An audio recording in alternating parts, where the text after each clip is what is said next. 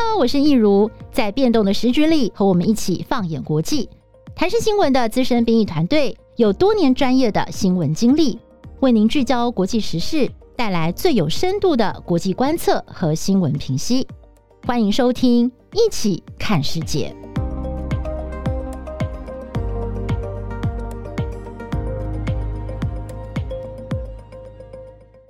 Hello，大家好，欢迎收听《一起看世界》Podcast，我是易如。今天呢，我们想要跟大家来聊聊家暴还有亲密关系暴力的议题。那么最主要原因就是因为这个高嘉瑜委员的事件哦，受到了社会很大的关注。那么呃，也让我们想到了，在过去这两年的时间，因为新冠肺炎全球肆虐，其实在国际间呢，各国的这个家暴案件的报案，其实也有明显上升的一个问题。呃，在亲密关系当中，我们要怎么样的来关注这个受害者？然后受害者如果他们真的需要的话，到底有哪些管道可以来呼救？以及另外一个在我们的主流新闻当中常常被忽视的，就是加害者。加害者，我们除了批判、除了谴责之外，是不是也应该关心到底是什么样的原因会让他们变成一位加害者呢？好，那我们今天呢？呃，非常荣幸，我们邀请到的是立新基金会的社工资商处处长，他同时也是林口服务中心的主任李日华。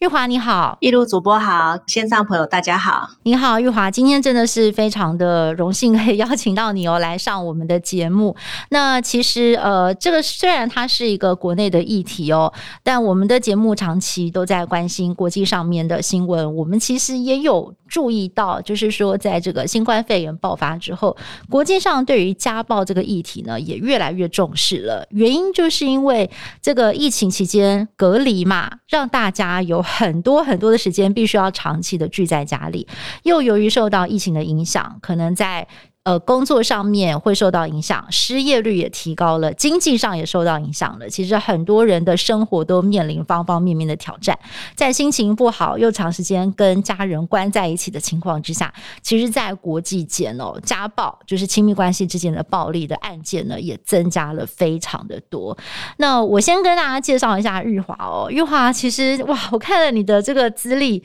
真的是很令人敬佩哦！就是您替这个受暴妇女的这个安置哦，就是家暴被害人的重建，帮助他们重新的来融入生活，呃，等等的，已经有二十多年的历史了，对不对？对，就是在营救家暴这件事情上。对，嗯，那要不要先跟我们聊一下，当初您是什么样子的机缘会呃，就是参与这方面的救援工作？嗯，其实我是呃大学一毕业的时候，就刚好立新那时候正在筹备一个新的庇护所，因为我我大我大概是两千年毕业的，然后家暴法是一九九八年立法。然后，所以立法之后呢，就是按照法里面，其实各县市都要建立一个庇护所，不然那个年代其实台湾是没有庇护所的，就是台湾当时只有一间庇护所是在十三木自己承接。那立法之后呢，就是我们我们其实是很需要有这样的资源，可是当时台湾其实没有，所以修法之后，立新就呃筹备了一个庇护所，我就是那一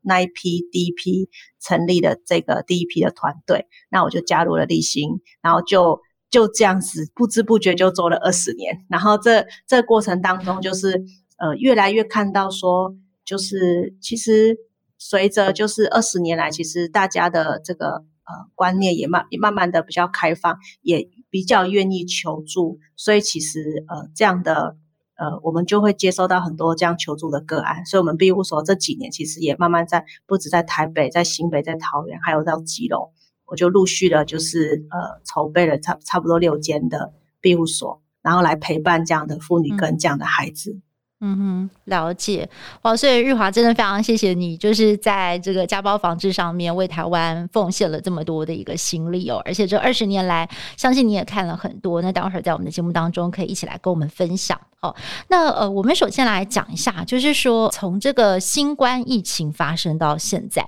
呃，日华其实之前也有跟我们说过，今年嘛八月的时候有一个国际这个家暴的研讨会，对不对？对。是对于说这两年来，呃，这个。个家暴在国际社会上面，就是每个国家发生的这个情况，普遍观察来讲都有增加的趋势，对，对不对？为什么呢？我我们手上有一个数据，就是在去年呢，其实全球有二点四三亿的妇女是遭受亲密关系暴力，就是在这个疫情期间。然后我们看到说，不管是在欧洲，还有在美国、加拿大，就是他们从去年开始封城之后，所有的求助量、通报线其实是增加了百分之三十。然后我们今年八月其实跟呃办了一个庇护所的国际研讨会，我们做了一些交流。然后我们请美国的这个一位讲师就说，他也是做了庇护在庇护所工作，然后他们庇护所其实呃。完全都爆满。那除了他们接受这个家暴妇女之外，他们其实还有蛮多就是呃无家可归的女性。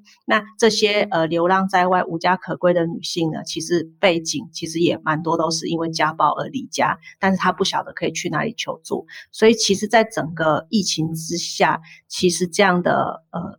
在在国外这样的案件，其实是一直在持续上升当中。嗯哼，对，其实这个也让我觉得很有感触，因为在过去这将近两年的时间，我们处理了很多关于疫情的新闻。其实我们也知道说，疫情它会衍生出很多连锁效应，包括说封城之后，很多人的工作就受到了很大的冲击，就失业了。失业了，下一餐在哪里？我下个月要怎么付房租？我要怎么样付小孩的学费？其实我都不知道。这时候心情就会变得非常的不好。对哦，心情不好，那对你可能情绪发泄上没有出口的时候，你又长期在家里跟你的家人在一起。那我们常常听 听过一句老话，叫什么“贫贱夫妻百事哀”。嗯。可能在生活上面对到很多挫折的时候，呃。亲密关系的伴侣很容易会吵架，或者是发生争执。对，那在这个过程当中，如果又没有办法去解决，或者是一方的情绪失控，那很容易就会变成一个暴力的状况。对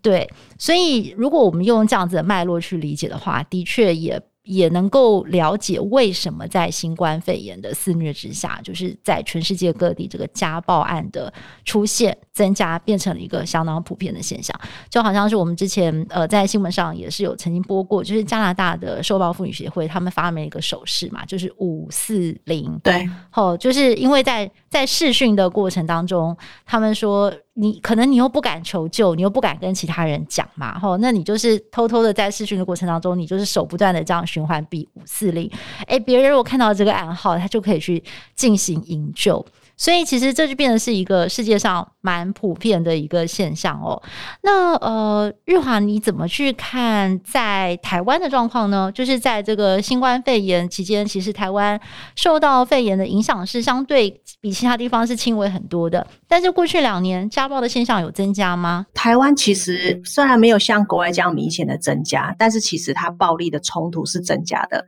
我们立新自己在求助的案件里面，就像刚才一如姐讲的一样，就是当然失业，还有无薪假，就是被迫在家，就是担心经济的问题，这个这个也是造成他们的冲突。还有另外一个冲突的原因，就是因为。呃，特别是小孩，今年从五月在家之后，就是对于因为孩子在家，然后对于夫妻之间对于管教小孩或者是教养孩子的这个意见的冲突，也也也是成为了一个就是冲突的导火线。因为孩子在家，然后怎么照顾啊，然后还有孩子的教养的问题等等的，其实我们都发现说，呃，这样的状况其实是是在增加的。没没错，我觉得尤其是孩子不能去学校，在家里，这个其实对对于这个夫妻来讲也是一个很大的考验哦。至少我我的小孩四岁，然后他那两三个月不能去上学，我我们都自己都快要疯掉了这样子，因为在家里就整天在调皮捣蛋，所以对父母亲的那个情绪啊、耐性啊，其实真的都是很大的考验。那接下来想请玉华来帮我们定义一下，因为我们常常在新闻当中哦。会有几个词交互的去使用，家暴、亲密关系暴力。那有些人可能就会去讨论到，例如说像是高嘉瑜委员他遭遇到这个不幸的状况，因为是男友的施暴，这个定义上算是家暴吗？还是说我们比较精确的用词来讲是亲密关系暴力？呃。我先我我想讲一下，就是当年在立法的时候，一开始台湾的确是定义叫做家庭暴力，所以当时就是就是限缩在就是我们有家庭关系，可能就是夫妻关系等等的。但是慢慢就发现说，现在有很多是他可能是同居关系，或他是前任或的关系，就是他可能已经离婚。那就不会是在那个家庭关系里面，我们就发现法律上有这个漏洞，所以后来现在在修法之后就改成叫做亲密关系暴力。那它适用的对象就是不只是你对现任的亲密伴侣，还有你前任的伴侣，你有任何攻击或控制的这个呃状态，其实都是这个家暴法里面被保护的对象。但是这样随着时代之后，就又发现说，呃，现在很多这种交往中的呃男女朋友关系，就像。这个高位员这样的状况，我们称它叫做未同居的亲密关系暴力，也发现这样的案件其实是增加的，所以是在呃二零一六年修法，也把这样就是未同居的亲密关系暴力都纳入进去，就是只要是呃不管你有没有同居，或者是呃你有你你是不是已经结婚等等的，但是只要是你对伴侣有任何这样攻击或者是呃虐待的这个行为。都是在这个法律里面应该要受到保护的，所以也就是说，我们过去比较传统的观念，觉得说好像就是结了婚发生在家庭里面的才叫做所谓的家暴，是受法律保护的。但是，也是随着我们社会形态的一个改变哦，在其实，在很多的关系当中，也不见得说呃。每一段亲密关系都是有走进婚姻的，但即便是没有走进婚姻，就是处在一个同居的状况，其实每每天每天的见面跟相处时间还是非常的密集跟频繁，在这样的情况之下，也是受到法律保障的。对，好，那另外一个哈，就是我觉得我想帮大家问的问题，就是说我们常常在报家暴的时候，我们常常或者是亲密关系暴力的时候，我们会有个刻板印象，就觉得说一定是男生打女生，但是就这个日华你。实际上二十几年的亲身的去呃救助了这么多人，呃，你看到的状况大概是怎么样？是其实也有是男生遭遇到亲密关系暴力的嘛？是不是？对，这样的呃男性被害的呃求助的比率也是逐年在上升。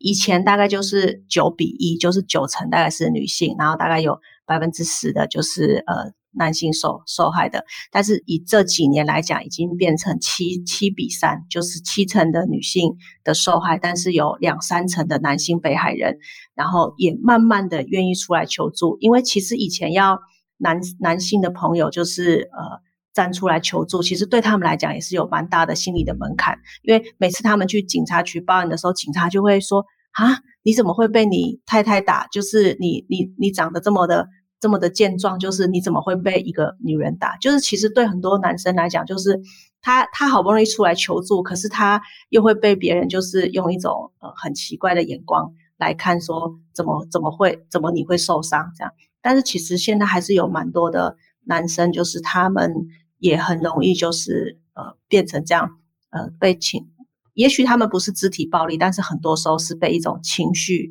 情绪上的这种虐待的状况，也是慢慢在上升当中。嗯，了解。嗯，所以讲到这个亲密关系暴力的定义，就是什么样的情况之下可以去求助？我觉得这就是接下来我们讨论重点了。那么接下来我想跟听众朋友分享，就是我前一阵子呢，在这个 Netflix 网站上，就是平台上看了一部我自己非常喜欢，也觉得感触很深的影集，叫做《女佣浮生录》。我刚刚也跟日华稍微分享了一下，呃，为什么会受到这么多震撼？就是原因是因为在那部影集当中讲了很。多的状况是我本来以为哦，那个可能不叫家暴，或者说哦，那个可能不叫亲密关系暴力哦，这个可以去报警吗？本来我们都觉得这个应该不算吧，可是其实事实上是。我大概讲一下这个故事，就是有一个很年轻的女孩子，她在念大学的时候呢，就是她就跟她的男朋友恋爱，然后就她就怀孕了，所以他们两个就结婚。那结了婚之后，这一对小夫妻，因为他们非常的年轻嘛，吼，所以这个女生她就辍学了，就在家里照顾这个女儿。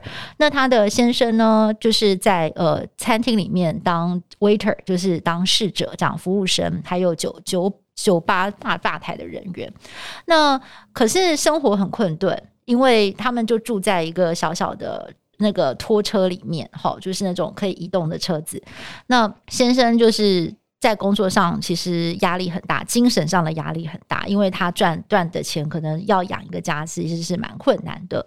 所以渐渐的，他的先生开始会酗酒。那每次酗酒完回来呢，就会去辱骂他的太太，而且呃，有时候会一个酒杯啪这样丢过去，没有打到他太太的头，他太太就会闪过去，他就会受到很大的惊吓，或者是直接把他太太逼到墙壁，有点像是壁咚，就是他就整个人的那个手就会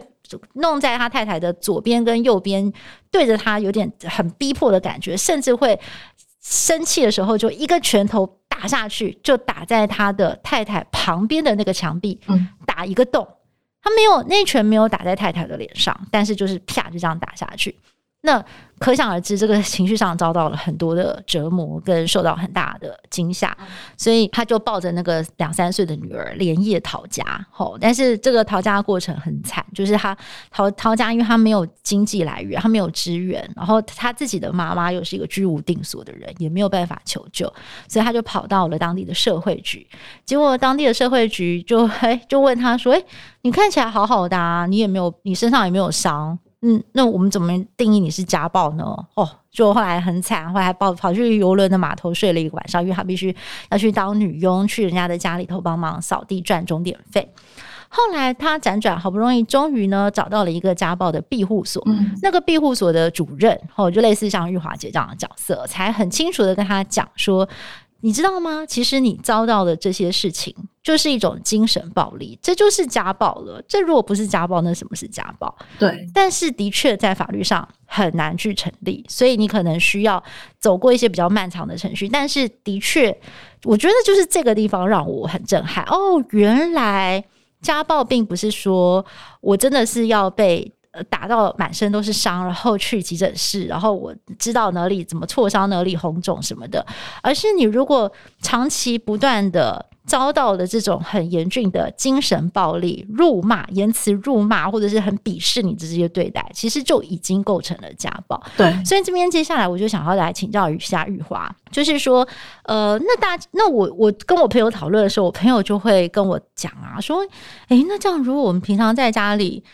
跟老公吵架，或者是跟老婆吵架的时候，那被对方骂，这那我要怎么去抓这个定义，对不对？因为有时候难免夫妻之间会吵架，或者是伴侣之间会吵架嘛。那你要怎么定义说这个事情已经严重到说必须要去求助的地步呢？其实蛮多人也会来问我们这个这样子的问题，就是说到底，他说我跟老公吵架，或者是被骂一下，这样是不是精神暴力？但我我们很想讲，就是。那个当事人他的主观的感受是重要的，就是如果你感觉到你是非常恐惧跟痛苦不安，就是你一定要相信你自己的这样的感受。那这样子感受当然每个人是不太一样，可是我们第一个我们要先呃非常的要先肯，就是要接受这个当事人他的主观，他是不是有一种恐吓，然后他他感觉到恐惧，然后他觉得心理上是。长期这样被羞辱、这样被贬义的一种一种自我怀疑的这种感觉，就是他的他的感受是很重要。然后那第二个，当然我们就会再去看说，那么发生的频率啊，还有平常的状态是怎么样。那精神暴力其实其实是就像刚才一如姐讲的，就是很多时候他呃，包括言辞上的攻击，还有一种呃会贬义你，然后会羞辱你的这种这种状态。那有时候可能呃。情绪发泄的这种状态到底是不是精神暴力？那我们就很想讲说，呃，像刚像刚才益如姐讲那个《女佣浮生录》的那个这个这个影集里面，他的确没有动手打到他，可是他会让他感觉到恐怖，就是他打在他的旁边，或者是他摔东西，或者是怎怎么样这样。对，我我有一个我我记得我服务过一个妇女，她说。他先生其实也不会打他，但是他先生每天会做一件事情，就是、嗯、他先生是个呃收藏刀的这个爱，这个是收藏者，就是他非常喜欢刀，啊、所以他每天呢收藏刀子啊，对，收藏刀子、嗯、这种剑啊什么的这种，就是他先生他们都是高社经地位，嗯、就非常有钱的，然后他们没有小孩，那、嗯、夫妻双方都是企业的高级高级管家。他先生退休之后呢，嗯、就是每天在他面前就是磨刀。就是，然后这样，啊、就是，他就他就这样子过了十几年，然后然后他先生，你说他对他好吗？也很好。他这个太太说，他们先生每天都会呃，比方说一个礼拜帮他准备便当，每天中午的便当就冰在冰箱，嗯、但是就规定他只能吃他煮的便当。哦、然后他，然后又常常磨刀，嗯、又常常煮便当，每天，而且你只能吃他煮的便当。然后这个太太就很开始想说，他会不会在他的便当里面就是下下药啊，或者是怎么样？就是，哦、就是会有一些这种他。感觉到就是越来越不安，跟他觉得他先生的行为举止。嗯、可是你说他有没有对对这个太太任何的施暴呢？他也没有。可是、嗯、可是这样他们相处十几年下来，嗯、就是夫妻关系就是非常的冷漠。还有一个就是很难被注意到的一种冷漠，嗯、或者是一种忽视的一种冷暴力。它其实都算是在这种精神暴力的范畴里面。以台湾的家暴法里面，其实它都还是在这个在这个范畴里面。只是大家常常会觉得说，好像我们想象家暴就是要很严重啊，或者是身体有伤才叫做呃家庭暴力。但是其实现在暴力的形态是一直在改变的。那改，嗯、但不管它怎么改变，它核心就是有一种，就是让你心生恐惧，还有一种想要控制你的，这个才是它核心家暴最核心的一个一个问题所在。了解了解，嗯，那经过日华的解释，这样子我就比较知道了。就是说，其实家暴它有很多的面貌哦，它不是只有出拳头，真的打在人的身上，然后真的是有看到伤痕才是家暴，或者是亲密关系暴力。它很多其实是看不见的，包括言语上的恐吓、行为上的恐吓，或者让你。最主观的就是你自己觉得心生恐惧，然后每天都感到很害怕的一个情况。嗯，那不过接下来呢，我想要来请教玉华的，就是说，呃，其实我们在那个《女佣浮生录》那部影集当中呢，这个他们的那个庇护所的社工师，就他们的主任也讲到一件事情，就是说，一般来讲，进到他们那个庇护所的女性哦，就是。呃，没有人是第一次就成功的离开那个对他施暴的人，和有些人大概平均都要进来个两三次，甚至九次、十次。可能我先进来躲两个礼拜，诶，可是过两个礼拜，他对方的那个先生又好好的来接他，跟他下跪道歉，然后可能送他玫瑰花，哦，又好好了，又回去。结果半年之后又被打得鼻青脸肿，又进来。就来来回回非常多次，其实这也是在说明说，每一个家暴的受害者，他真正要去离开那个对他施暴的人，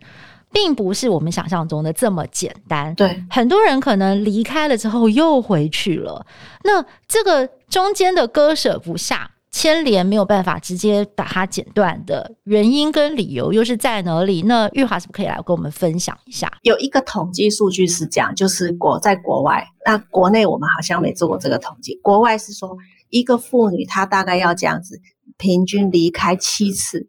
她才会慢慢的，她会慢慢的开始思考说，到底这样的一再的呃原谅。加害人到底会不会改变他的关系？就是大大概这个循环是大概平均要七次。那我自己在庇护所经验就是，我们自己服务最高是到目前为止是进出我们庇护所五次，就是他每次五次啊，是对。然后他进出这样五次之后，他但是原就是因素其实蛮多的。一个就是有一个呃，除了他呃想要还是想要。把这个关系就是重新再给他一个机会，因为其实大部分的妇女是这样想，就是她只是想要终止暴力，但是她并没有想要结束关系，所以她其实只是想要，就是她她离开，但是她没有想要结束关系，只是说。有什么方法可以让这个双方，也是让对方他能够有一些改变的机会？可是以目前现在服务的状况，就是相对人他们要求助，或者他们愿意被接受协助的可能性空间也很少。因为如果他没有意愿的话，其实社工也很难提供他服务。所以其实我们现在也是很常在呼吁说，好像保护被害人这一端，呃，其实能做的其实是有限的，就是相对的那一块的服务，其实一定是要能够同时接上线。因为大部分的妇女，她其实是她并没有想要结束这个关系，她也很希望她先生能够改变。但是谁能够、嗯、谁第一个是先呃，大相对人他有没有意愿像妇女这样子，他们愿意就是接受社工的辅导，然后也愿意有人有人可以跟他们谈，要他们想改变的动机或者是意愿也很也很强势，所以其实有时候警察或者是相对人的社工要协助他们，其实都蛮困难的。所以这是这是第一个考虑到关系。第一个对，那第二个其实还是孩子还是占蛮多的因素。比方我们以我们带那个进出五次庇护所的那个妈妈，她第一次施暴的时候，她她是她孩子三岁，她带进来，可是她是个越南籍的妈妈，就是她如果离她如果要离开这个。这个关系的话，他几乎就要回去越南，因为那时候他还没拿到身份证，然后他的孩子又非常小，哦、所以其实他要面对工作，还有居留的问题，还有孩子照顾的问题，就是有很多的因素，其实是呃都会必须被考虑进去。所以我常讲说，嗯、呃，但是我常跟妇女说，没关系，不管他们要进驻几次，我们都在这里。等着他，跟陪着他，只要他每一次回去的时候，他能够学到一件事情，就是他这次受的伤少一点，他要能够学会保护自己，或者是他能够预测说，好像状况不太对，他就愿意出来求助。他不要每次真的到被打的时候，他才要愿意出来求助。就是他一次一次之后，一每一次他的伤都能够再少一点，他都能够再知道怎么保护自己，怎么避掉那个冲突。我觉得就是妇女一个很好的进展。那有了这个过程，她这个来回的过程，她的确妇女会慢慢的想清楚，而且她自己的信心也会增加。说，其实她只要走出来，这个世界还是很宽广的。这个社会其实有很多的机会，其实是很多。她不需要这个忍耐或者是委曲求全，因为其实忍耐，我们常说，常跟他们讲说，忍耐绝对不会停止任何暴力，只有他改变。比方说，他更有自信，或者是他知道怎么跟他先生沟通，或者是他更勇敢，能够追求他自己的生活。只有这样子，才有可能改变那个暴力的循环。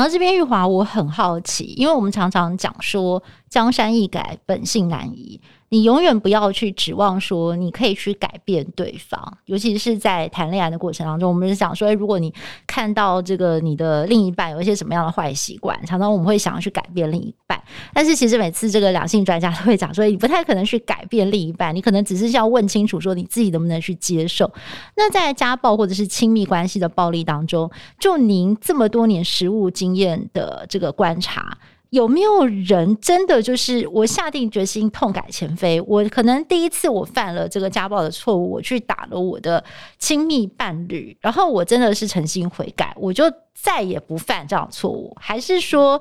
这个真的是没有办法？如果一旦开始有了这样子的暴力，通常不管你回去一次、两次、五次，大概很难再避免，就是不再发生这样的情况。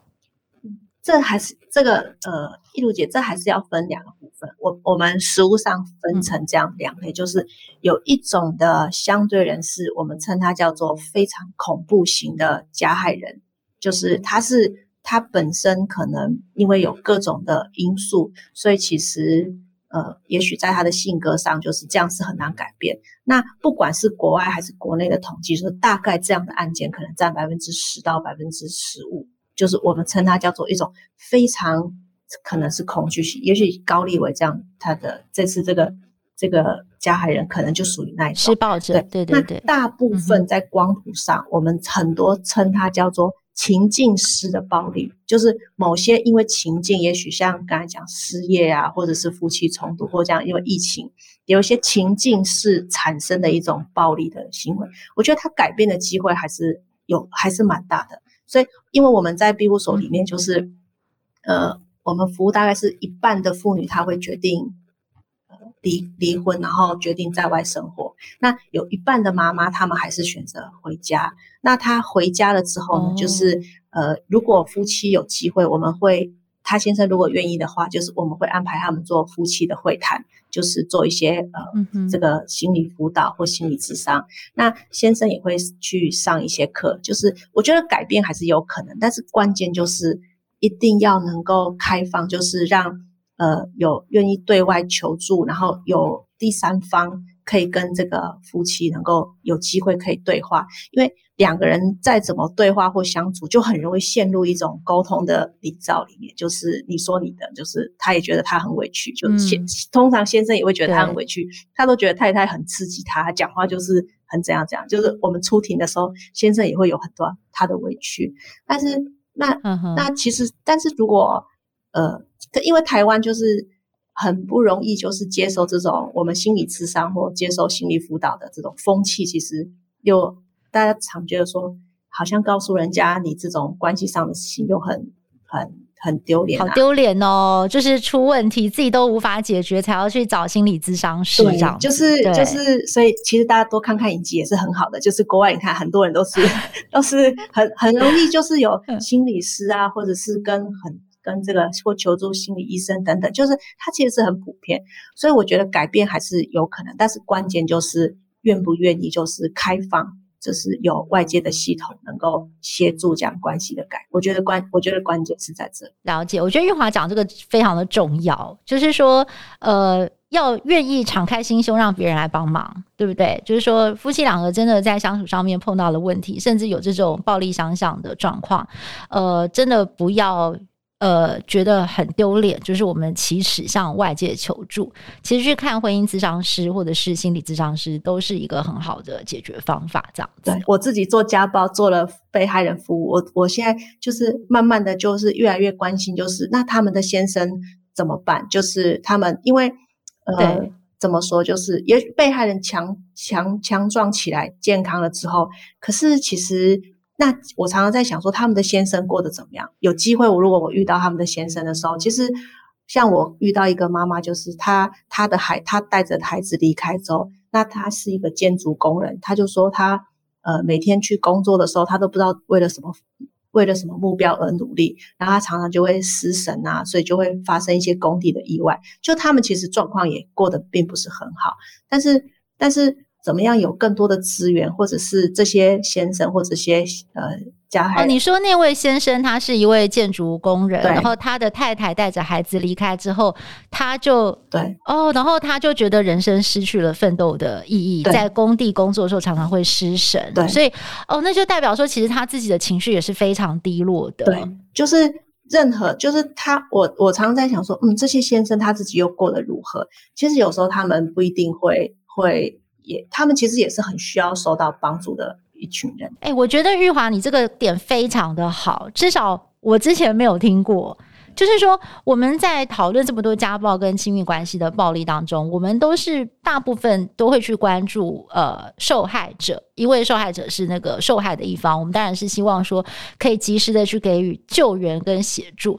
那我们对于施暴者呢，就是大家就会觉得说，你活该，你就是要受到制裁，你就是要受到审判。哦、呃，谁叫你做出这么不应该的事情？但是我们很少去关注说，呃，为什么他会变成一个施暴者？对，他到底在这整个成长的过程当中，在他的人生经验当中，到底是哪一个环节出了问题，让他会在有意无意间，就是在解决亲密关系当中的冲突的时候，最后是用暴力来解决这些事情？我觉得你提到了一个非常重要，可是我觉得我们现在很忽略的重点。对，嗯，那。我们关心这件事情，是因为说孩子他还是会跟爸爸有持续来往或者是会面的机会。就是其实孩子，我们看到孩子其实心里是很冲突的。像我们很服务很多目睹儿，他就会他小他们情小时候就是因为他们在这样的家庭长大，其实他们的情绪的困扰或者是呃这种情绪的受伤也是蛮严重。然后我们看到孩子在在服务的过程当中，他们。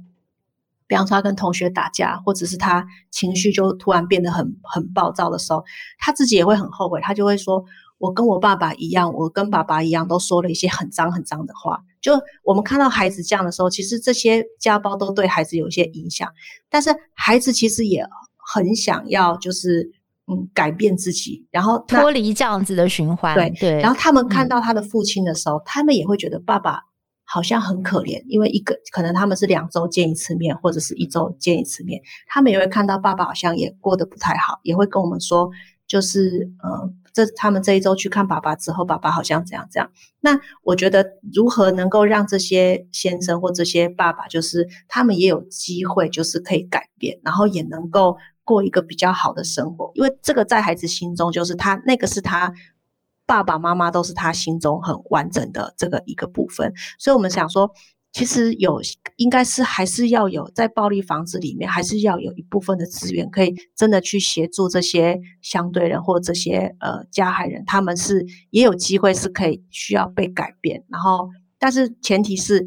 呃，他们也能够愿意，就是让社工或者让更多的服务的体系可以去。呃，协助他们，我觉得这个这个部分，我觉得是下一个阶段台湾在家暴防治里面蛮重要的一部分。对，玉华，我觉得你这个讲的太好了，就是 连我自己都没有想的这么深。就是说，我们平常在新闻的播报跟处理上面，呃，加害人的脸谱是很空白的，很刻板的。哦，就是我们就觉得哦，加加害人就是一个很暴力的形象，我们没有去好好的去想说，诶，他从小的这个生长的背景跟环境。例如说，我前一阵子在脸书上，我就看到了一一张图，我的感触非常的深，就是在就是在画那个家暴的这个循环的过程，就是画一个小婴儿，然后被他的父亲就是有一个拳头对着他威胁，然后这个小孩长大之后呢，他就变成是那个也是用拳头去对待。小孩的那个爸爸，所以他就变成是一个圆。那怎么样去打破这件事情？就是我觉得，就是玉华你刚刚讲的，这就是让你很挂心的地方，对不对？对。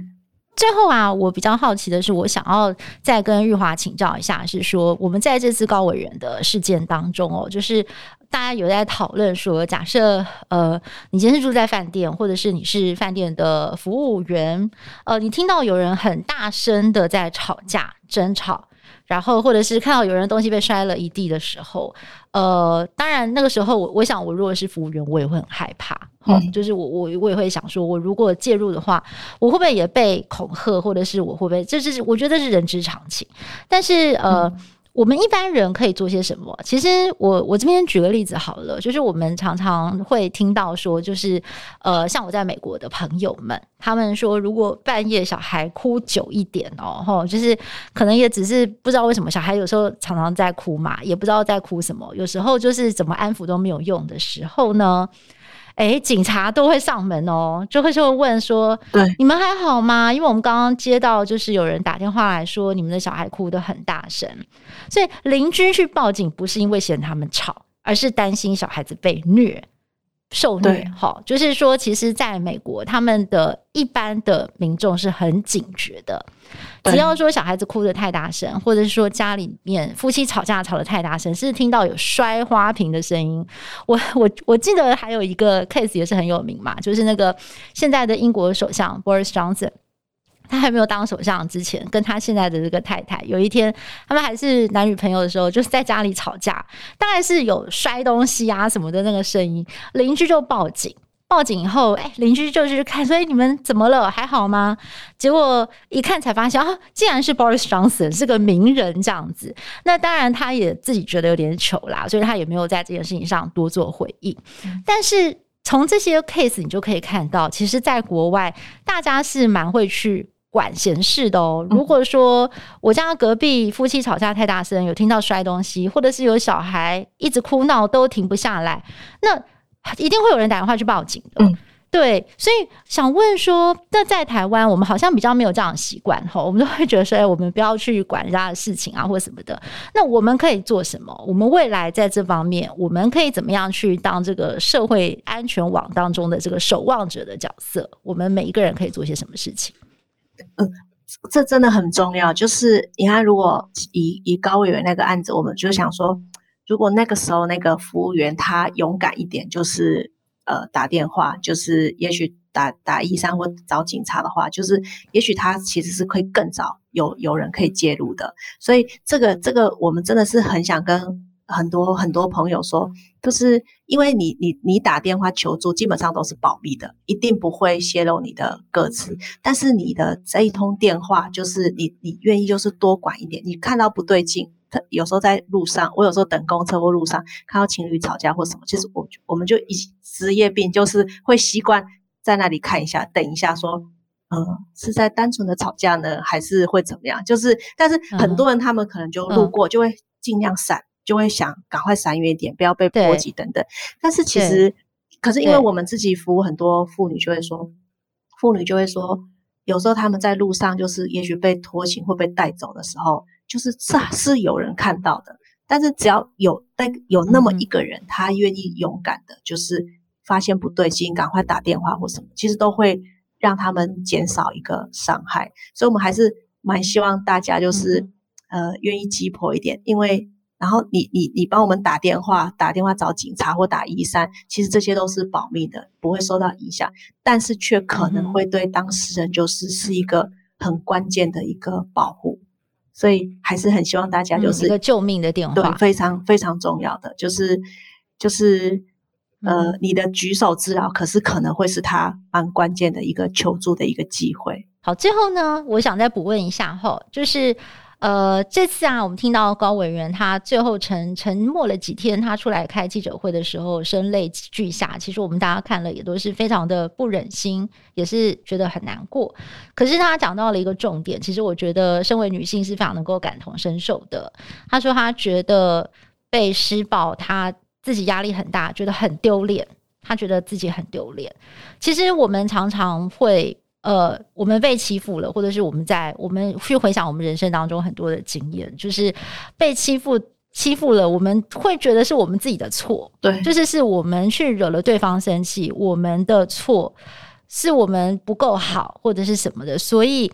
我们更不敢去讲这件事情。对，那我相信就是呃，日华你在呃辅导每一位就是受暴，就是被被被施暴的这个被害者的过程当中，他们愿意站出来去报案的这个过程，我相信也是经历了非常多的心理挣扎跟煎熬。对，那我也相信，其实，在台湾的很多角落，有人是。还是在承受这样子的一个亲密关系的暴力或家庭暴力，但是到现在都还不敢出来，对，心里面会有很深的自责感，对对。那呃，面对这些人，你有什么话想要鼓励他们的？其实这次这次高圆圆她很勇敢的愿意出来，其实蛮鼓励我们蛮多的妇女。每当上礼拜新闻的时候一出来，然后。我们庇护所常常每天都会一起吃饭，跟一起分享的时候，我们也把这个新闻大家看到之后，我们也做了一些分享。很多人都哭，就会觉得说，他们完全可以感受到那个被关在家里，然后被打的那种求助无门的那种无力感，跟这种这种感觉到特别委员说那一句，他说他真的觉得他快死了这种感觉，我觉得是很多妇女的心声。但是，而且，然后他们也敢说的一句就是。委员说：“那个世人不明，就是很多妇女都会觉得，他们、嗯、他们为什么会遇到这样的人？为什么他这么笨？对，为什么会遇到恐怖情人？他们都会觉得自己怎么这么笨？对，对，然后怎么这么不会看人？就很多的自责。那我们就借这一个新闻的时候，其实也陪鼓励他们说，永远都不要去责备自己，因为那是因为你们很善良，是你们的善良，不是你们的愚笨，就是。”这些你们的善良，所以一直让人有机会可以呃，才会让人这样对待你们。但是不要再继续忍受这样的处境，真的就是很希望，就是呃，很多朋友，如果你正在处在这样的状态之下，就是你不要怀疑自己，然后也不要一直在忍受这样子的被对待，因为这样的忍受其实不会改变任何事情，只它只会变本加厉而已。那只有你改变了之后，你跨出。呃，踏出来一步，就有可能去改变这个关系，或改变这样的动力，然后才能够真正保护自己，嗯、甚至你的孩子。哇，今天真的很谢谢玉华跟我们分享了这么多关于家暴跟亲密关系哦。那最后最后，我想我们很实际的，是不是可以请玉华很简短的来跟我们的听众朋友介绍一下？假设是我们正在收听 Podcast 的听众，他们本身有这样的需求，或者是他们认识的亲朋好友有这样的需求，需要求助的话，最简单的步骤是什么？嗯。呃，假假如你正在暴力的话，是还是要赶快打一一零，就是要警察能够立刻的、立刻的来保护你。那再来就是，如果你正在思考怎么样会比较好的话，我可以呃建议你就是可以打一一三，或者像求助励馨这样的妇女团体，我们都会有呃社工能够随时的可以跟你讨论，然后跟你分享。你不一定要马上做决定，但是至少有一个人，也许你可以找你的朋友或你的家人，然后你信任的话，你可以信任我们社工，可以跟我们讨论，然后至少有人开始跟你讨论，然后让知道你的状况。一定，你身边要有人知道你的状况，绝对不要让你自己孤立无援。因为很多的加害人，他控制你的手段就是让你孤立无援，然后让你不敢跟任何人说。所以一定要能够找到你身边的朋友，或者是同学啊，或者是你的同事，或者是你的家人，然后或者是求助呃社工，然后让人知道你的状况，这是最重要的。好，今天真的非常谢谢玉华跟我们分享了这么多，就是呃，在家暴跟亲密关系呃暴力当中，就是我们很多的迷思，就是过去我们不知道呃所谓明确的家暴跟亲密关系的暴力的定义到底是什么？那为什么呃这么困难？对于这个呃是呃受受暴者要出来，就是呃勇敢的去走出这个伤痛。困难点在哪里？还有就是我们要怎么样来关心？其实，呃，施暴者的背后是怎么样的一个养成的过程？他们同样也是需要这个社会的关心跟支援，以及最后非常实际的跟我们分享哦。假日，假如呃，就是我们自己，呃，不管是我们自己还是我们的亲朋好友，有人有这样子的一个需求需要求助的话，我们可以透过什么样比较？呃，便捷的管道来提出这个呃请求的这个这个呼呼求救的呼声。那我最后想要用玉华刚刚讲的，让我觉得非常认同，也是非常有感的一句话，就是说，如果今天我们遭到了不当的对待，并不是因为我们愚笨，而是因为我们很善良。对，所以千万不要责备自己。就是我们要勇敢的保护自己，这样就对了。好，今天真的非常谢谢玉华跟我们分享，那也真的谢谢您，谢谢您在二十年来就是在这个家暴救援上面为台湾做了这么多，真的是很感动，谢谢。那我们也很欢迎哦，就是我们的听众朋友，如果有什么样的 feedback，欢迎在我们的 IG 还有粉砖上面给我们留言。那一起看世界的 Podcast，我们就下次再会喽，拜拜，谢谢，谢谢，谢谢露露姐。